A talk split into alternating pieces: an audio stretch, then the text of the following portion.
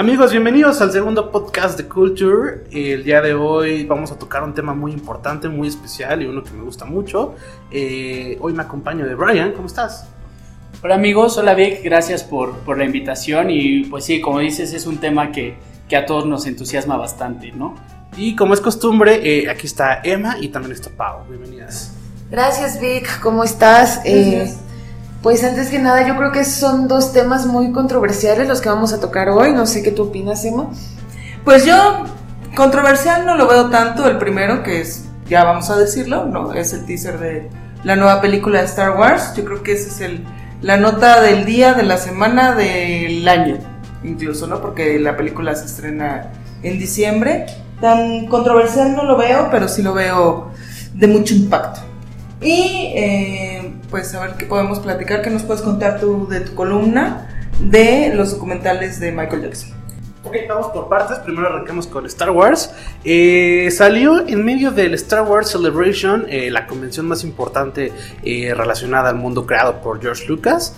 Eh, ahí se, se, habló sobre el nuevo videojuego y se presentó, después de una larga mesa, se presentó el primer teaser trailer en donde arranca muy lento, un minuto, o sea, la mitad del trailer es Rey eh, preparándose para una pelea con Kylo Ren.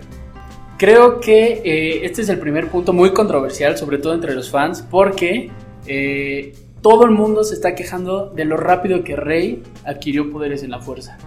Eh, si bien yo creo que está bien sustentado como ella eh, ha ido evolucionando la fuerza, la gente no, no está tomando muy bien cómo, cómo puede avanzar tan rápido. No sé qué piensas tú, Vic. Creo que esa evolución eh, o sea, es rápida, pero vaya, la de Luke fue igual, ¿no? En dos patadas ya era Jedi, en el episodio 5 arrancó ya siendo un maestro Jedi, en el 6 ya era caballero y ya era como el más importante, o sea, eh, la evolución es rápida en, en, ambos personajes, solo que Luke tiene más carisma que Rey, así que esto me llama a pregunta, eh, ¿cómo, ¿cómo les ha parecido esta nueva trilogía? ¿Les ha llamado la atención? ¿Les ha gustado? ¿Les ha decepcionado el episodio 7 y 8? Pues bueno, es que hay una notoria diferencia entre George Lucas a Disney, ¿no? Pero aún así yo creo que han dejado algunos aspectos importantes que, que, han retomado y han creado esa expectativa que ahorita nos causa lo que es el episodio 9. Pues a mí sí me está gustando esta trilogía, ¿eh? Yo desde el despertar de la fuerza estoy muy emocionada.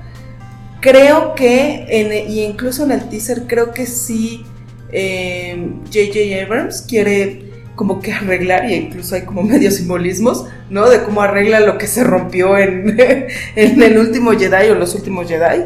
Eh, entonces, como que sí lo veo más con ganas de apelar a esa nostalgia, ¿no?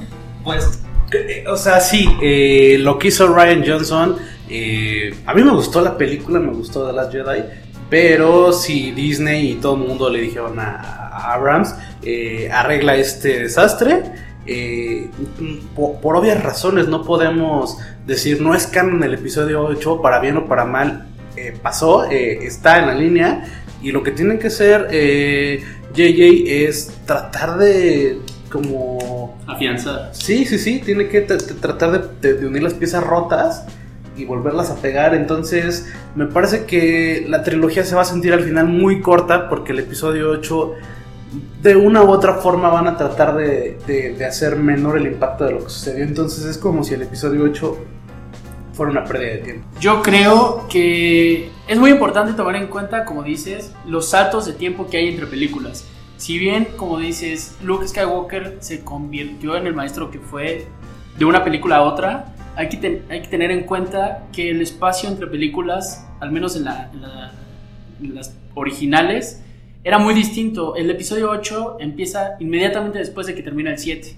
Y entre el 4, el 5 y el 6, no estoy muy seguro, creo que son 5 años de diferencia. Entonces, yo no creo que es el, el arreglar lo que hizo mal eh, Disney con el episodio 8. Yo creo más bien que el problema fue que lo quisieron comercializar tan rápido que no le dieron el tiempo que debieron darle. Yo creo que la fanaticada hubiera tomado mucho mejor que a lo mejor se tardara dos años o tres años en sacar uno u otro episodio y Disney lo que quería era venderlo como pan caliente. Eh, por otra parte, yo creo que hay que entrar un poquito en el contexto de los personajes, porque la gente se va muy rápido a que, por ejemplo, Kylo Ren. Kylo Ren lo toman como un niño llorón, como un niño berrinchudo, pero en realidad, si lo pones en contexto, Kylo Ren acabó con la Orden Jedi de Luke. O sea, hizo exactamente lo mismo que hizo Anakin Skywalker y sin embargo no tiene la misma fuerza. Eh, o sea, como personaje dices. Como personaje y como, como héroe de la, de la época. ¿Cuál, ¿Cuál, creen que sea eh, el punto más flojo y el punto más fuerte del episodio 8? Para, como para ir haciendo puntos. Pues yo creo que considero que la muerte de Luke fue, o sea, a todos los fans nos dejó impactados, molestos, o sea, generó esa controversia, pero también no quedamos a gusto, o sea, que tantas películas para llegar al episodio 8 y ese final tan contundente hasta cierto aspecto no le dieron el final adecuado, a mi parecer. Ay, no, a mí sí me gustó, ¿eh? A mí sí me gustó, porque ya sabes que viene lo nuevo y para que venga lo nuevo tienes que pues ya cerrar el ciclo anterior y tienes que cerrar a Luke Skywalker. En algún momento se tenía que morir, la neta. Lo que yo siento que falla es toda esta parte en la ciudad esta de que es como Las Vegas, ¿no? ¡Oh, Dios mío, ¿para qué? O sea, fue un obstáculo en el viaje, en el arco de nuestros personajes y no aprendieron nada, no les sirvió de nada, no ganaron nada, nada más fue perder tiempo y dar como que suspenso en donde no necesitaba. Yo la quinta vez que vi la película en el cine, eh, ya en esa parte ya, o sea, me aburrí, eh, me, me, quedé dormido ese cachito. Por ahí decían que esa escena costó más que muchas películas completas. Ahí se, ahí se nota el buen presupuesto que traía Ryan Johnson para la película. Y, y, y sí me parece que sale sobrando. Me parece que el punto más flojo es la evolución de algunos personajes por ejemplo, Kylo Ren no deja, o sea, es bueno, es malo y ese conflicto está muy, es muy pobre en comparación al de Anakin. Eh, el líder Supremo Snoke también es como... Muere también. Muere, ah, muere tan fácil. Es la gran cosa y de repente, ¡oh, ya, Digo, la escena es espectacular, ¿no? La, la, la coreografía de batalla de, de, de, de, Rey y de Kylo es increíble, pero sí, eh, me parece que muere de, una forma muy, muy, muy torpe, muy, muy rápida. Eh, sobre todo por tantas teorías que habían eh, durante el año y medio que estuvimos esperándolo. Hubo muchas teorías y, murió tan fácil que sí te dejó un sabor amargo. Y finalmente, yo también estoy de acuerdo con la muerte de Luke. Creo que lo que falta más bien es una trilogía centrada en Luke y, y en lo que hace del episodio 6 al episodio 7. Me parece que esa redención que, que tiene eh, sería mucho más interesante y le daría mayor sentido a su muerte. Yo creo que ese es un punto muy importante. Eh, antes de que Disney tomara control de, de Star Wars, eh, tú debes de saber, Vi, que el universo expandido tenía leyendas y tenía historias muy, muy impresionantes comparadas con lo que hemos visto de Luke. Entonces mucha gente esperaba ver ese Luke que había explorado el lado oscuro, ese Luke que con la fuerza armó mil sables de luz al mismo tiempo. O sea, esa, esa historia donde Luke se volvía tan poderoso y era un líder, no la vimos acá. Entonces yo creo que ese es un punto clave en, en el disgusto del público con, con, la nueva trilogía. Creo que le falta mucho. Y también, pues igual, o sea, estaba Jaden solo. O sea, muchos personajes que no se ven reflejados en esta, en esta nueva trilogía. Yo creo que ese es como el, el principal punto del que, del que flaquea esta, esta no, trilogía. Pasará lo mismo ¿No pasará lo mismo, por ejemplo, con esta que del episodio, ¿qué es? 8 al 9. Pues quién sabe cuánto tiempo haya pasado y después pues ya haya una trilogía especial para Rey. Porque sí son poderes así como que muy picudos que dices, ¿de dónde lo sacó? O sea, primero el, el lightsaber, pues ya está reconstruido. ¿Quién lo reconstruyó? ¿Ella? ¿Con, ¿Con, qué? ¿O dónde? ¿O cómo? Este brinco que da de la nave que le está, le está persiguiendo ahí en donde sea que estamos, no sé, no sé dónde estamos, no sé si es Tatooine o Yaku o dónde. Yaku, Yaku. Probablemente. Este, entonces es así como que si dices, ¿de dónde? Y a lo mejor en 20 años sabremos qué pasó en, entre el 8 y el 9 con Rey. Me parece que también eh, las películas eh, son de pequeños detalles, ¿no?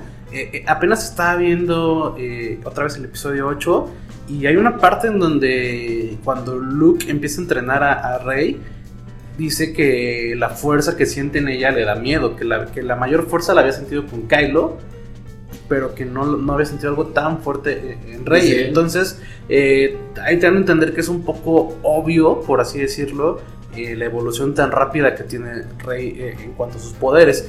Me parece que, eh, bueno, vamos a pasar ahorita a las impresiones del tráiler y qué es lo que parece que nos está, nos está enseñando, ¿no? Entonces, algo que me parece que nos está enseñando es, episodio 7 es la despedida de, de Han, el episodio 8 es la despedida de Luke y el episodio 9 De ley. de Leia. De Leia. Hay una escena, ¿no? Sí, bueno, eh, por ahí estábamos comentando que antes de que, de que Carrie Fisher muriera, habían dicho que ella había terminado de filmar las, las escenas del episodio 9. Entonces, creo que eso nos va a dejar un buen sabor de boca como fans, el, el poder verla por última vez y despedir a la princesa como, como se merece. Y se me fueron los otros puntos, amigo. Eh, pues bueno, otra, ot- ot- otra escena que, que- que nos que nos da, o sea, la- la- el, el trailer dura dos minutos. Un minuto entero es Rey contra Kylo. Eh, después vienen puros flashazos. El regreso eh, de Lando, ¿qué te parece? Pues a mí me encanta porque, que, que- no sé, como que es el, el personaje que faltaba de para los, los fans geeks de, de la trilogía original. Sí queríamos ver cómo recuperaba su nave, porque él en algún momento le, pre- le promete a Han Solo, esa nave va a volver a ser mía. Ay, sí, Soy un meme, órale, ¿no? Así sobre mi cadáver y Y tómala, ¿no? Pues sí, ya lo estamos viendo cumplir eso. Creo que esa es una parte padre, que es como la, lo del episodio 7. ¿Cuál fue el? Sí, ¿no? Sí, no. ¿Cuál fue el primero?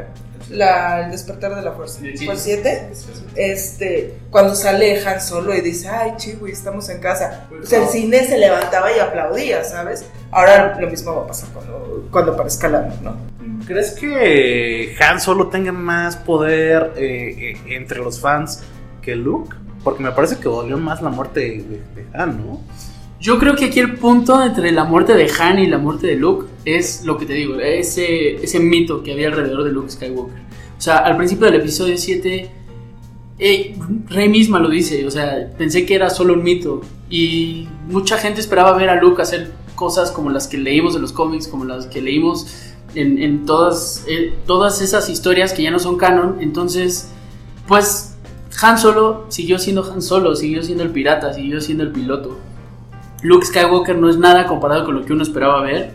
Y lo compara, o sea, hay memes muy ridículos, pero también muy acertados en cuanto a la, comparación que hacía Luke de joven, queriendo redimir a Darth Vader, diciendo que había bondad en él.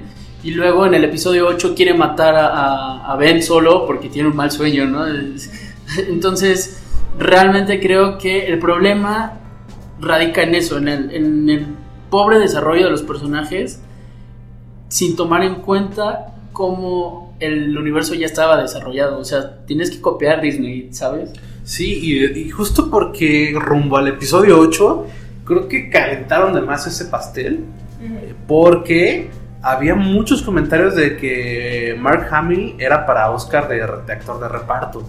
Y te, eh, te imaginabas, o sea, que iba a tener un papel muy... O sea, sabíamos que Rey iba a ser la protagonista, porque es la nueva protagonista de, de- de esta trilogía. Pero eh, realmente la parte fuerte iba a ser la de, la, la de Mark Hamill.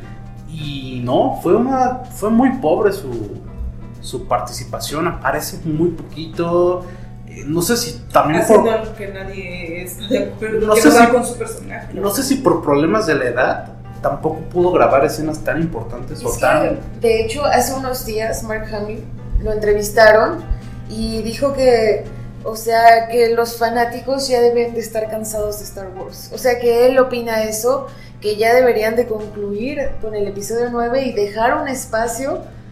Yo creo que él está molesto con la muerte de su personaje. O sea, como dice Brian, tenía que ser un tendría que tener un final distinto o al menos que le hubieran hecho otra película donde explicaran qué hizo en todo el tiempo en el cambio de episodios porque quedó muy inconcluso a mi parecer. Yo creo que su final estuvo bien porque eh, deja a Rey ya encaminada, que justo le dice, yo te prometo darte la- lo- las bases, o sea, justo lo que le pasó a él, ¿no? Eh, eh, Ben Kenobi medio lo, le dijo, mira, esto es la fuerza, esto es el sable, estos son los Jedi. Yoda nada más le dijo, esta es la tentación del lado oscuro, este es el camino, y él solito aprendió. Eso es lo que dejó a Rey. Y también su muerte fue para eh, redimir a, a Kylo, tratar de apelar por su lado, lado noble, que al final se ve que no lo logra. Me parece que la molestia de Mark Hamill, y lo expresó desde las primeras semanas de Star Wars 8, yo creo que fue que el poco protagonismo que tuvo y la poca relevancia que tiene su personaje. Me parece que necesita una trilogía eh, porque es un personaje muy importante eh, fuera de las películas. Igual Han Solo, me parece que ese proyecto de Solo eh, debería, debería tener una secuela. De hecho quedó como Inconcluso. quedó la quedó la la, la, La puerta abierta. abierta para hacer una secuela. El problema es que los números, el boicot, eh, Lo que pasa es que esa de, de- de solo, yo creo que era un intento de lo que dice Brian. El- los personajes están desarrollados muy pobremente, o sea, esos dos, Han Solo y, y Luke Skywalker. No entendemos por qué de ser este, este Jedi mítico y demás, quiere matar a uno de sus estudiantes porque tuvo un sueño o tuvo un mal presentimiento. No entendemos cómo después de años ya todo cacarizo y este y, y canoso el cuate sigue ahí de pirata este espacial. No han tenido un arco no han tenido una evolución. Y yo creo que dijeron bueno quieren que desarrollemos los personajes ahí les va solo no y la película la neta sí les quedó de, de miedo porque pues para qué para qué para qué para qué eso no me dio ni profundidad de Han Solo ni me dio una sensación de, su evolución entre entre trilogías Yo, yo opino que Han Solo no estuvo tan mal, ¿sabes? O sea, a mí me gustó Han Solo. Creo que mostraron el antes de Han Solo, o sea, cómo conoció a Chiwi, eh, lo que les llevó a ser tan unidos. O sea, es- estuvo muy padre, más allá de mi fanatismo por. O sea, Por creo que lo manejaron bien. Claro, claro.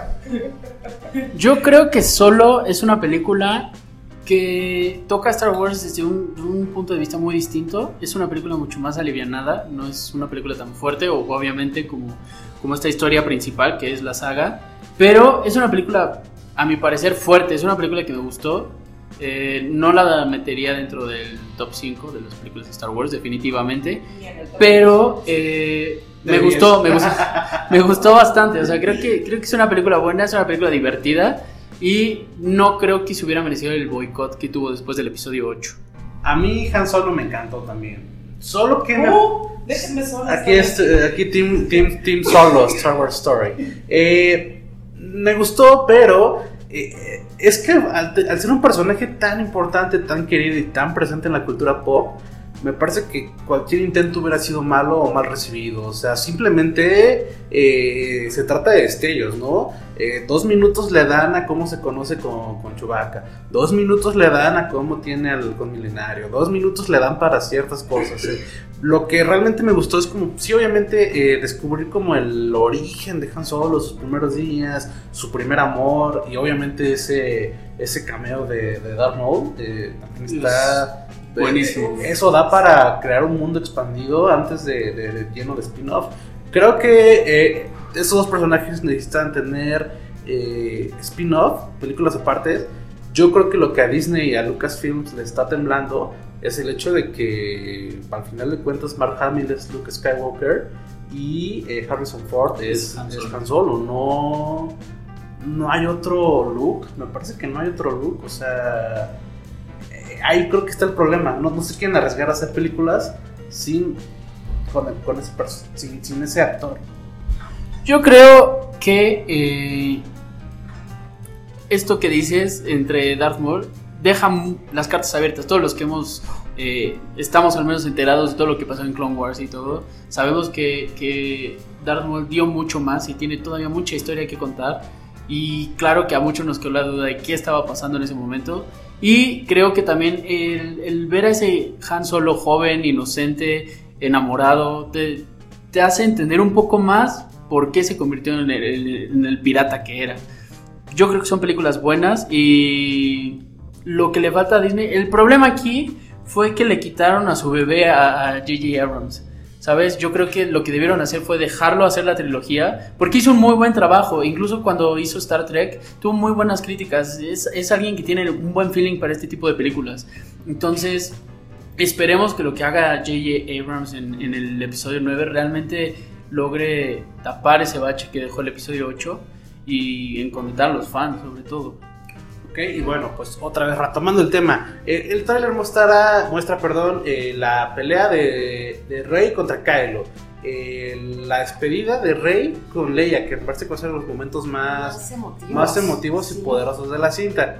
También muestra a Kylo reparando su casco, que es una. Tal vez estén eh, dando a entender que ya definitivamente se va a caer en el lado oscuro.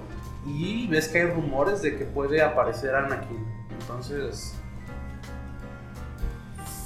Yo creo que este tema es un tema muy delicado, sobre todo porque si te vas, si te vas al mito de la fuerza y demás, quien lograba entrar en comunión y lograba convertirse uno con la fuerza era, eran los Jedi, porque realmente ellos eran quien, quien estudiaba este, este rollo y el, el equilibrio se veía en, en- como si tú compararas un vaso de agua. Los Sith entraban y hacían un- relajo tratando de tener todo ese poder. Y por eso yo creo que eran siempre dos. Porque los Jedi estudiaban y estaban en armonía con la fuerza y trataban. Ese era el equilibrio. Entonces, regresando un poco al mito, para que Anakin pudiera aparecer, él está muerto. O sea, para que él pudiera aparecer tendría que ser un fantasma de la fuerza. Entonces ahí están atentando otra vez contra lo que hizo George Lucas. George Lucas dejó claro que el lado oscuro no, no aparecía como fantasma y ahora va a aparecer. Y eso lleva a la teoría tan interesante que decía que el fantasma de Anakin pudiera tener una dualidad entre Darth Vader y, su yo Jedi, ¿sabes? Creo que, creo que este tema da para mucho, mucho de qué hablar. Pero eso me recuerda al meme de Don Cangrejo. el de. El de voy a, voy a destruir esta tumba por dinero. O sea, eh, lo van a hacer con Palpatine. Palpatine ya está confirmado. O sea, no sabemos eh, de qué forma va a aparecer en la película, pero ya está confirmado. Me parece que el asunto de Anakin es posible por la vía de Qui-Gon le enseñó a Obi-Wan ese poder, el de, el de- hacerse uno con la fuerza. Eh, Obi-Wan, bueno, más bien Yoda también, más bien Yoda le enseñó a Qui-Gon, Qui-Gon a Ben, y al ser alumno Anakin de Ben, pudo haber aprendido ese truco. Pues al final del 6 aparece Anakin Exacto. Ahí cuando están ahí en la fiesta, ¿no? en la fiesta. Sí, y en las remasterizaciones, ese. Porque te acuerdas que en las primeras películas Sí, salía el actor, salía el aparecía actor. el actor de Darth Vader. Y después, cuando hicieron la remasterización, Ay, sí. ya con el episodio Sí. 1, 2 y 3, Especie aparece este chavo, ¿cómo se llama? Este, Hayden Christensen. Sí, que nada más hizo Star Wars y Jumper y ya. Y qué bueno, man. Y qué bueno. Y qué bueno que nos libró de su actuación. Ok, eso es lo que vemos en el, en el, en el trailer. Nada más un comentario de esto. No se supone que los Sith sí pueden como que regresar, pero en objetos que hayan estado relacionados con, con ellos. Entonces se supone que cuando ellos, cuando vemos a todo el equipo junto en el, en el teaser que ya está, este, eh, Arturito con C-3PO, con Paul Dameron, con Chewie, con Finn y, y Rey, están en este como planeta ahí con las olas y hay una estructura enorme que parece ser que es así como que los restos de una estrella de la muerte. ¿no? A lo mejor ahí es en donde está como que la esencia, está el espíritu de, de, de Palpatine. Este es un punto muy importante porque si nos vamos otra vez al, al universo expandido, se supone que Battlefront 2 es canon. Y para quienes jugaron la campaña de Battlefront 2, Insufrible. es justamente al final, es justamente cuando destruyen la segunda estrella de la muerte y cuando el imperio cae, el emperador dejó grabada fragmentos de su, de su conciencia en estos, estos robots, no recuerdo cómo se llamaban, Sí, sí, sí. pero estos robots tienen fragmentos de, de, de la conciencia del emperador. Entonces, el punto interesante aquí es, hay de dos sopas. O encuentran un- uno de estos robots con, con la memoria del emperador, o realmente encontró la manera de librarse. Que si recordamos bien, existe el mito de que Shiv fue, fue el aprendiz de, de Plagueis, de Darth Plagueis el sabio. Ujú. Entonces, si nos vamos a esa leyenda Sith, quien mató a Darth Plagueis fue, fue su aprendiz, o sea, en este caso el emperador. Y en esa, en esa leyenda, Chip le dice a, a, a Anakin que Darth Plagueis tenía el poder de, de librar la muerte. Entonces, es fuerte. Yo creo que si, si J.J. Abrams se fue hasta, hasta allá, y no sé, yo creo que es, es un punto muy, muy, muy fuerte y muy interesante que podría tener el episodio 9. O, o sea, vuelvo a lo mismo. O sea, está confirmado Palpatine, pero no sabemos si es un holograma, si es un clon, si es eh, la conciencia, si es. Si es Ah, bueno, porque si es clon, se, se va otra vez al universo expandido, porque Sí. también se clonó. Exacto, entonces eh, mm, esa carta no la van a jugar y va a ser como parte de, de la campaña de ve al, ve al cine a ver por qué está Palpatine. Eh, me parece que otro, otro problema con... Yo también estoy de acuerdo contigo en el asunto de que eh, haber metido a Ryan Johnson fue una mala decisión y no, no porque sea mal director o porque el episodio 8 sea malo, sino porque J.J. Abrams tenía una visión para una trilogía completa. Al quitarle el episodio del medio, le desestabilizó todo y vuelvo a lo mismo. O sea, eh, que queda como, al final va a quedar como, como inconclusa, como incoherente la, la trilogía. Incluso esta escena donde está la estrella de la muerte, eh, como abajo del agua, era un boceto que estaba desde el episodio 7. Igual y el episodio 8 iba a explorar toda esa parte Claro. y ya no lo perdimos por la escena de Las Vegas. Entonces, eh, Por separar al equipo de esa manera. Sí, entonces- Se ve que JJ no lo. eh, eh, iba a ocupar el episodio 7 para juntar al equipo. Para. Sí, para Sí, para juntar al equipo y entonces ya lanzarlos a la aventura que sea, ¿no? sí, sí, sí. Pero ah, se toma la decisión de separarlos, de dispersarlos, de que se revele Poe, que los otros se vayan a, apostar ahí este, a las barajas y no, no, no hay sentido, no hay coherencia. La otra vaya con el maestro Jedi que le tira el, el lightsaber así en una de las escenas menos inspiradoras que yo he visto en Star Wars. Entonces así como de... Nada más ahí un... Es que, es que es notorio el cambio de director. O sea, Sí. la visión, como, como lo dicen de JJ, es increíble y, y funcionaba muy bien. Tenía que terminar la trilogía y entonces lo cambian y, y se nota que hasta los personajes están como.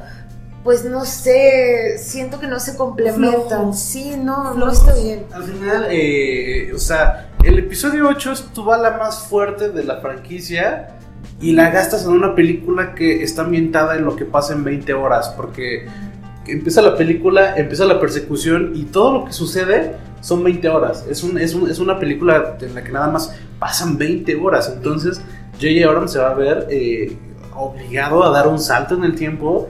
Que, que pasen 3 años eh, de- del episodio 8 al 9 aunque también Abrams no es un santo, o sea, tiene muchos eh, de repente defectos.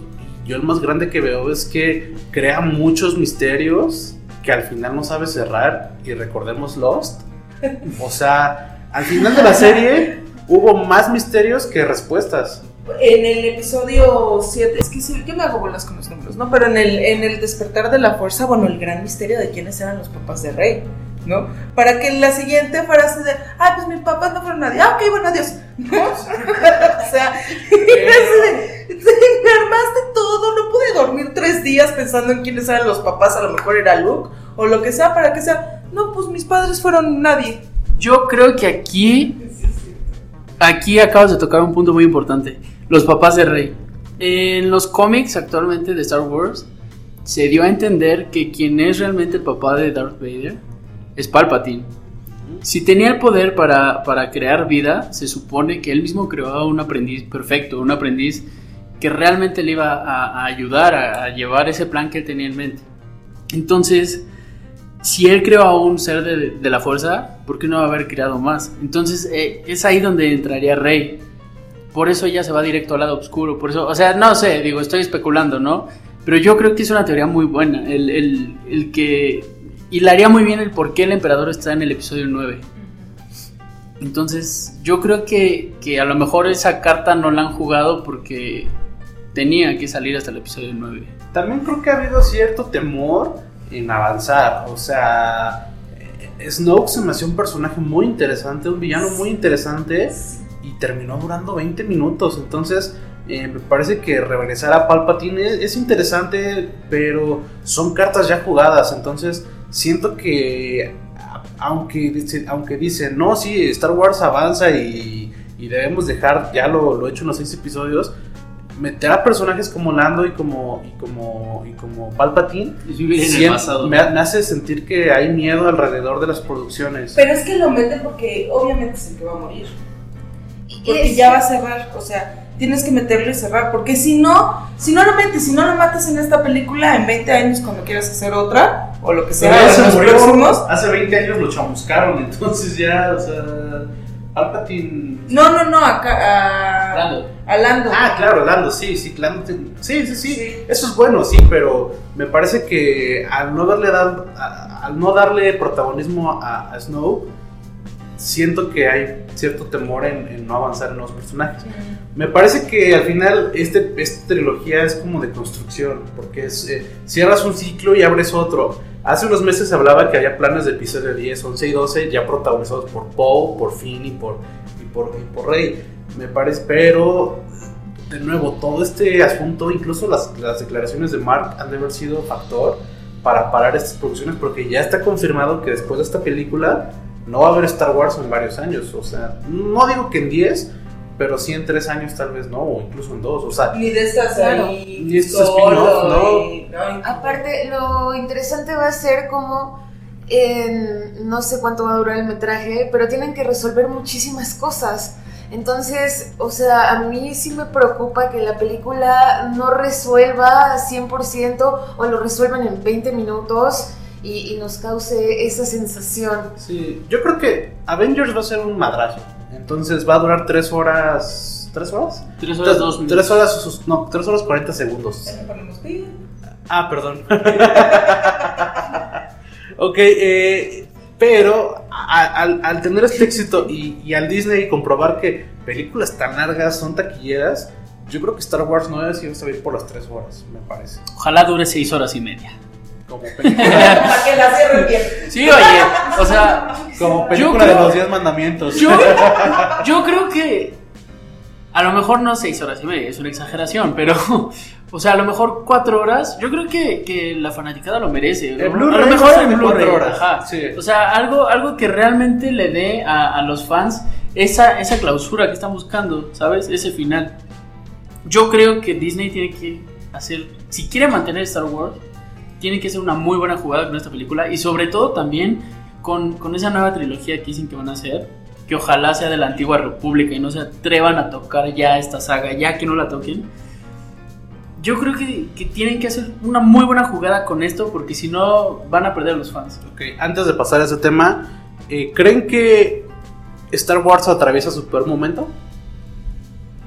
No, Yo, yo creo que todavía no, aunque ves que dijeron que después de Solo, que fue la peor película taquillera de Star Wars, bajó. Pero yo creo que ahorita las expectativas siguen siendo muy buenas y que esta película, este episodio 9 va a definir qué es lo que va a pasar en el futuro con Star Wars. ¿Y sabes cuál es el gran acierto? El título. El título. Porque si de veras tienes duda de que si está en crisis o no está en crisis tu franquicia, con ese título ya, ya moviste a las nuevas generaciones, a las viejas, a los chavorrucos, a los chavitos, a los millennials, con el título. Yo creo que por ahí va la onda. yo creo que la verdadera época oscura de Star Wars fueron las precuelas. Ese brinco.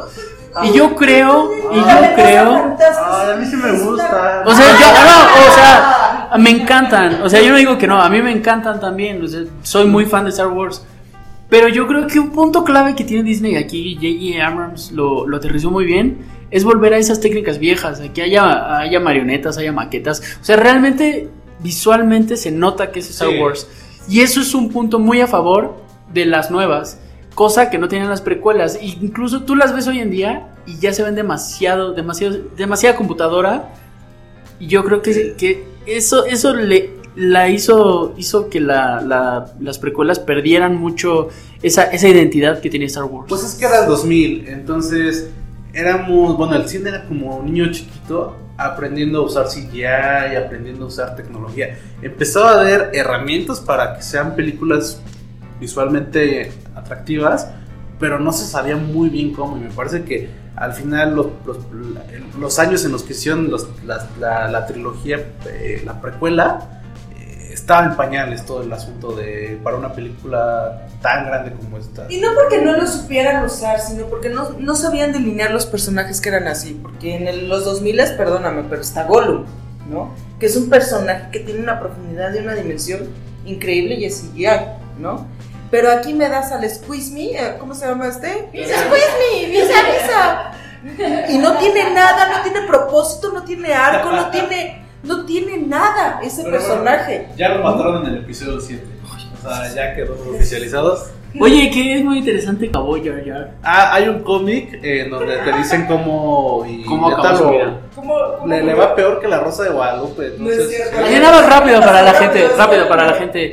Eh, hay una parte en el cómic en la que mencionan a un payaso en Naboo que durante la Guerra Civil Galáctica se dedicaba a hacer reír a los niños. Entonces alguien se acerca y le pregunta, pues, ¿qué pasó? O sea, ¿por qué nadie le habla? ¿Por qué todos lo ignoran? Y resulta que lo, lo exiliaron, empezaron a, a ignorarlo porque le dio todo el poder al, al A emperador en el Senado. Entonces terminó como un payaso en Naboo.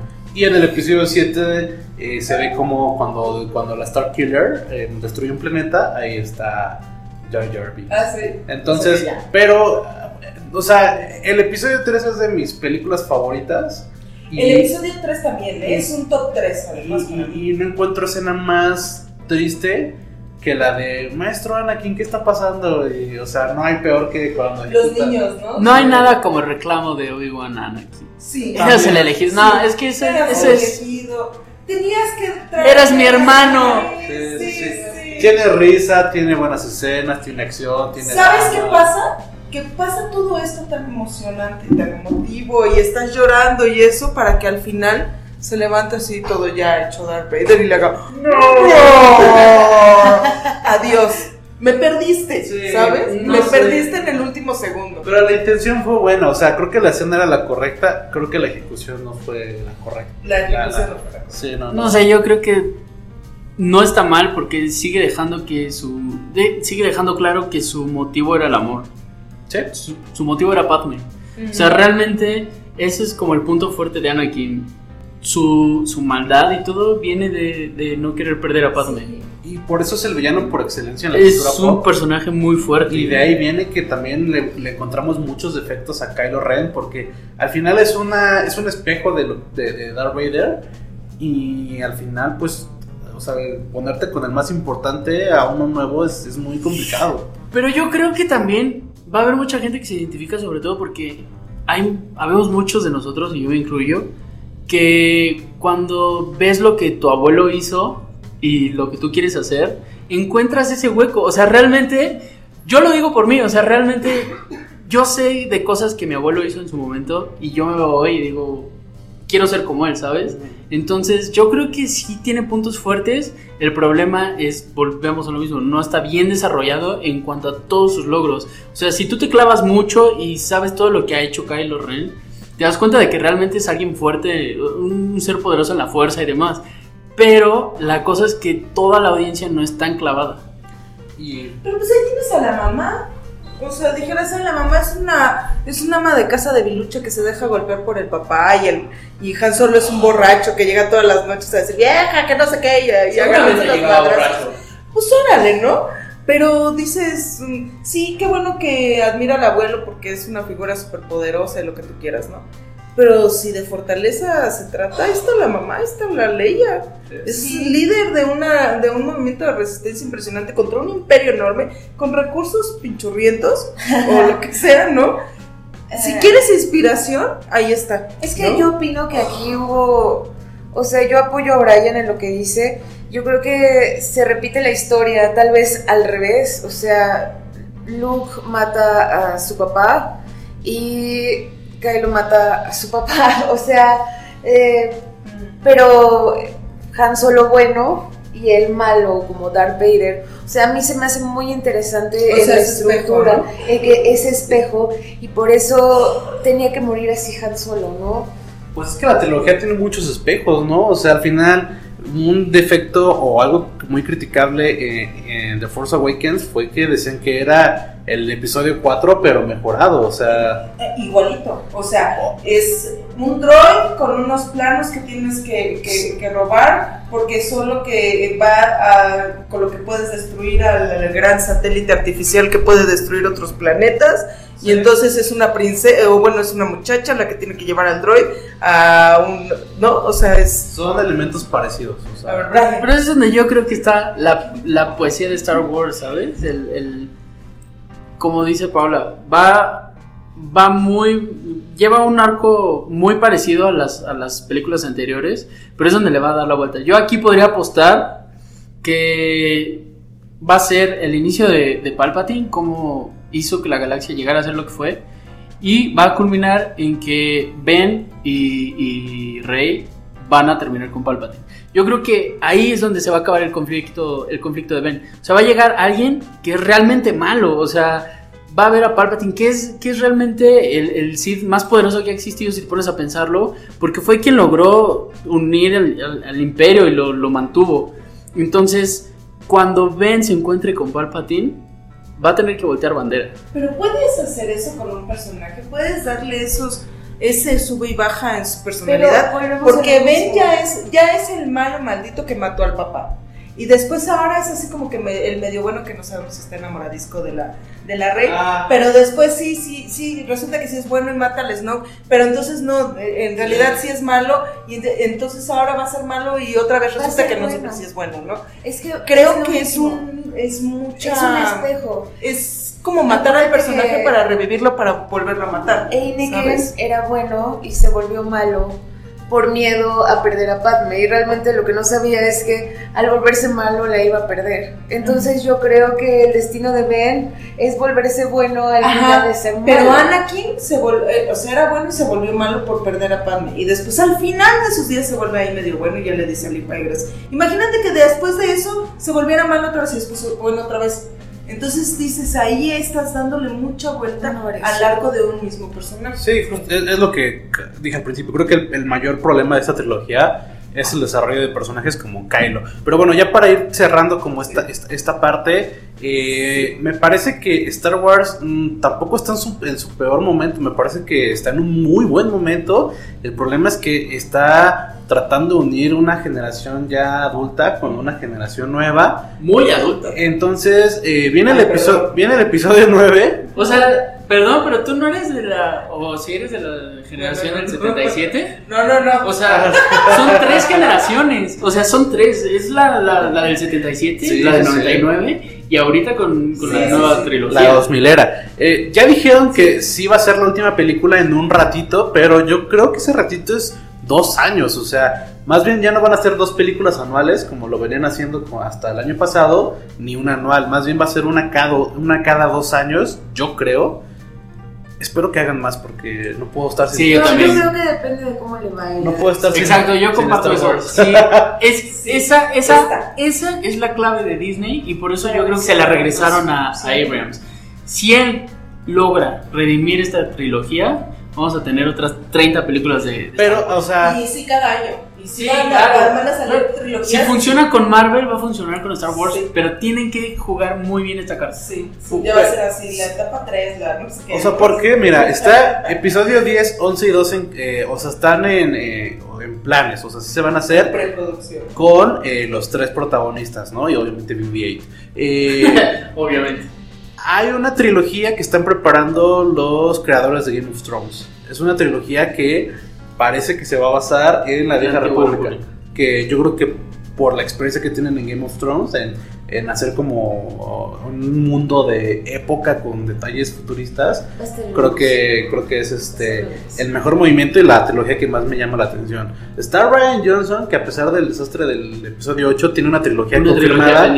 Es un spin-off y yo diría que o sea, tendría que ser un spin-off de Luke o un spin-off de alguien No. de algún personaje. Yo creo que básate en los personajes fuertes que no están desarrollados. Vete a Boba Fett, vete a Jango Fett, vete, o sea, vete a que- otro tipo de a Bosk O sea, hay demasiados personajes que son muy buenos y que tienen mucho mito detrás, pero que no están lo suficientemente desarrollados para que tú puedas hacer y deshacer lo que Pero quieras. yo creo que Ryan tal vez podría apostar a, a Luke para que al fin su película sea un poco comprendida, porque... Pero es lo que tocabas hace rato, mientras Mark Hamill esté, no les, no lo van a hacer, ¿sabes? O sea, porque no, no creo que encuentren un personaje Pues que digan, fíjate que- ay, este es Luke. Yo este creo es que Luke". si no está roto, no lo arregles. No lo toques. Ese spin-off es misterioso y, y- y- y, digo, la película de Boba Fett eh, lleva años. Se va a hacer, no, ya se canceló, se va a hacer, ya se canceló. Y, me bueno, ahí están esos proyectos y me parece que estas historias como, o sea, hace falta un Rogue One, ¿no? O sea, falta otra película como Rogue One y me parece que también hace falta explorar arcos que no se han explorado eh, de Star Wars por miedo de que no son los personajes de siempre. Hablabas de Battlefront, la historia de Battlefront es increíble, o sea, es e- es parecida a la de Finn de soy un personaje, soy un eh, miembro del imperio que al final me arrepiento y me voy al lado bueno, pero aquí es yo me enamoro, yo soy parte del imperio, pero me enamoro de alguien en la rebelión. Y esa, esa batalla entre, entre el amor o, o la guerra, o la guerra, el, el de ver la guerra, me parece bastante interesante y hacerla como con batallas en el espacio y batallas eh, de soldados eh, a la Rogue One, me parece que es, que es increíble. Y bueno, pues obviamente vienen muchos proyectos más. ¿no? Viene la serie para Disney Plus. A ver qué tal. Viene el videojuego que sale un mes antes del episodio 9, que se ve increíble. El también. videojuego también se ve muy bueno. Da, da material para otro. Eh. Entonces creo que es un muy buen momento para, para Star Wars. Pero bueno, conclusiones. Todo el futuro de Star Wars depende de J.J. Abrams. Está- en lo- Sí, sobre los hombros de. J.J. Él es el elegido Él es el elegido. Para darle balance a la fuerza. De verdad, o sea, vamos a ver cómo resuelven el episodio 9 y de ahí se va a ver si tiene un futuro, Mm. se va a ver todo. Yo soy fan de J.J. Abrams. O sea, solamente creo que a veces peca en darnos tanta expectativa. O sea, nos hace volar. Y luego, tiran. siempre, ¿no? y luego, no- luego se nos quita las alas. Entonces. Excepto si viste Felicity, ¿no? Ahí sí, sí, sí.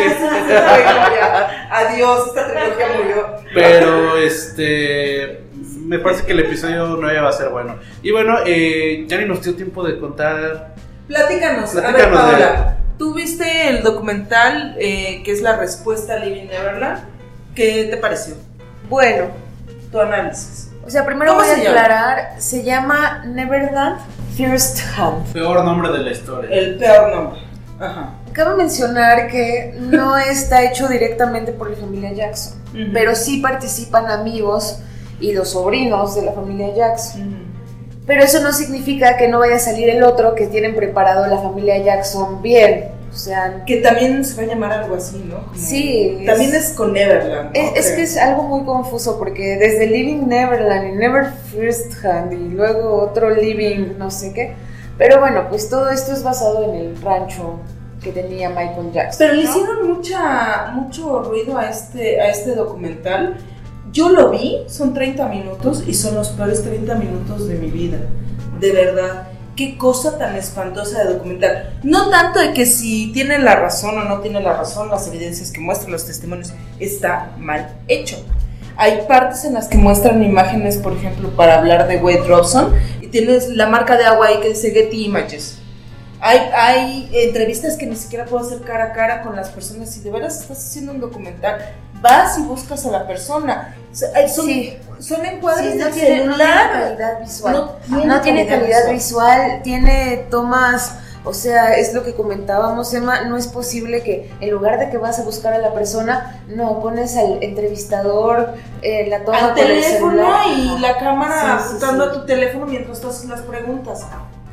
Yo, yo creo que es porque se hizo al, al, al calor, ¿no? O sea, fue la respuesta rápida para Porque Neverland. tenemos que contestar con algo. Es que, ahora, no sé, mi opinión en lo personal es que cayeron en, no cayeron en un documental, o sea, dicen que es un documental, para mí no es un documental, porque un documental se necesita tiempo, se necesita una investigación subjetiva y esto lo tomaron más como una respuesta de Living Neverland y no tomaron ambas partes, que en eso también cayó Living Neverland. Living Neverland muestra eh, los testimonios de Wade Robson y de Jim Safechuck y de sus y de su familia. pero no toman a la familia Jackson. Entonces yo creo que si la familia Jackson va a sacar algo, tiene que sacar de las dos partes. Pero es que ni de chiste iban a dar declaración para el documental a los hijos, o sea, o la familia o los cercanos, o sea, eh, pero al final eh, es la antítesis, o sea, Living Neverland con sus cuatro horas te mantiene al filo del asiento y esta de media hora no la puedes aguantar, entonces... Incluso Living Neverland tiene sus fallos, ¿eh? Tiene Muchos, fallos súper importantes. Uno, eso de que no, no- considera el otro lado del- de la moneda, ni se abre a otro tipo de, este, de, de- de testimonios. Pero sí tiene fallos, por ejemplo, en la manipulación. Si tú ya te pones a, a ver, a ver, ¿qué estoy sintiendo? ¿Por qué lo estoy sintiendo? Hay una parte en Neverland First Can que, que, que- que- lo menciona y es algo que casi nadie cuando critica a Living Neverland lo, lo menciona. Te muestran muchas fotos de la niñez y eso, y eso lo que te va haciendo es programarte para decir, sí, están diciendo la verdad.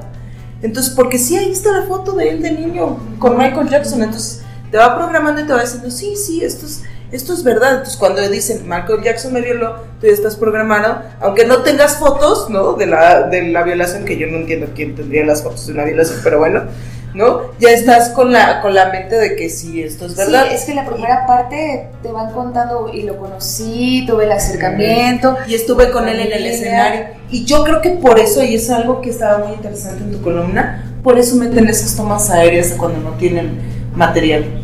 Porque si fuera nada más la cara del testimonio de la fam- eh, del familiar o eso, perdería esa fuerza. Por eso tiene esas tomas aéreas que luego dices, ay, pues es así como que hoy no entiendo, ¿no? Sí, pero Porque- realmente sí te meten psicológicamente en, En el la personaje historia. y hace que digas qué coraje, ¿no? A mí me pareció este Neverland First Hand pésimo también en la estructura narrativa. O sea, no te van contando la historia y cuando entrevistan a los sobrinos, las preguntas son muy... ¿Verdad que tú anduviste con Wade? Sí. ¿Verdad que fue un oportunista? O sea, no le dieron chance a la sobrina a contar, oye, pues así... O luego preguntas que no son preguntas, ¿no? Oye, ¿te diste cuenta que Wade no dijo que este, no dijo que, no menciona en el documental que anduvo contigo? Ajá, sí, sí me di cuenta luego. ¿no? Ah, sí, que, claro. O sea, no vale la pena. No vale la pena, cinematográficamente no vale la pena. Si Michael Jackson fue un pederasta o no, si los violó o no, eso no es cosa de nosotros, porque esto es una crítica cinematográfica.